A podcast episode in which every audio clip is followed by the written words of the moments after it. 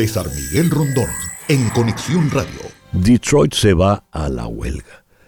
Unos 13.000 trabajadores automotrices anuncian que dejarán de fabricar vehículos y si la huelga se consolida y se extiende, podría generar, según los analistas, pérdidas por 5.600 millones de dólares.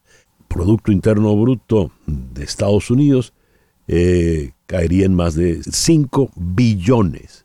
¿Cuál es la situación de la huelga en este momento y qué puede ocurrir? En la ciudad de Nueva York está el periodista Ronen Swark. Ronen, muy buenos días. Muchas gracias por atendernos. Un placer, César, siempre hablar contigo y, por supuesto, estar en contacto con, con su audiencia. ¿Qué nos dices de la huelga, Ronen?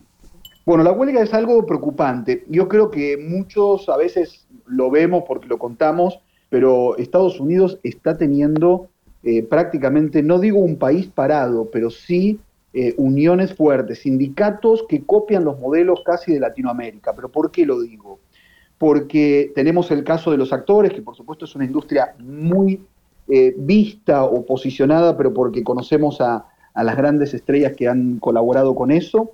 Los hoteles, eh, incluso el Inter de Miami que fue a jugar a Los Ángeles, los trabajadores de un hotel le pidieron directamente al equipo que no se alojen ahí por el paro, y ahora las automotrices, que son prácticamente la industria que mueve a los Estados Unidos. Por supuesto, menos que cuando se inauguraron o, en los últimos años o en los primeros años de la industria automotriz, pero sí son súper importantes por el modelo y la cantidad de gente. 13.000 son los trabajadores, todos ellos están discutiendo lo que tiene que ver con algo que por ahí en nuestros países estamos más acostumbrados, César, ¿con qué?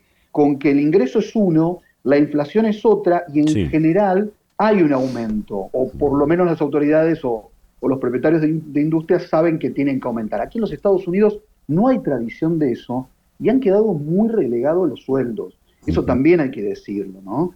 Eh, así que estamos hablando de las empresas más importantes a nivel mundial de, de automotrices y esto de extenderse podría provocar una pérdida de casi 5.600 millones de dólares. No estamos hablando de una situación fácil, pero estoy diciendo que los sindicatos en los Estados Unidos están copiando los modelos de Latinoamérica. Esto, Ronen, traería además escasez de vehículos y por lo tanto aumento en los precios de los vehículos, ¿no?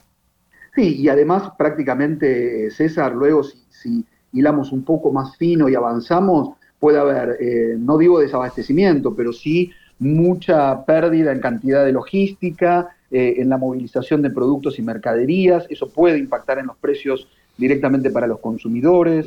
Eh, estamos hablando de que las consecuencias para que la industria automotriz trae a cualquier país eh, y más en los Estados Unidos son de mucha preocupación.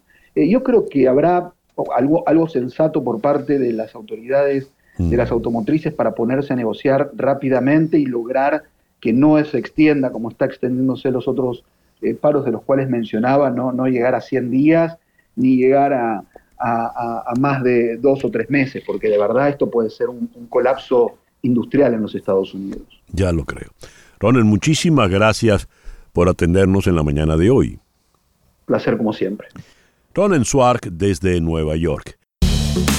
César Miguel Rondón, en Conexión Radio, en Éxitos 107.1 FM.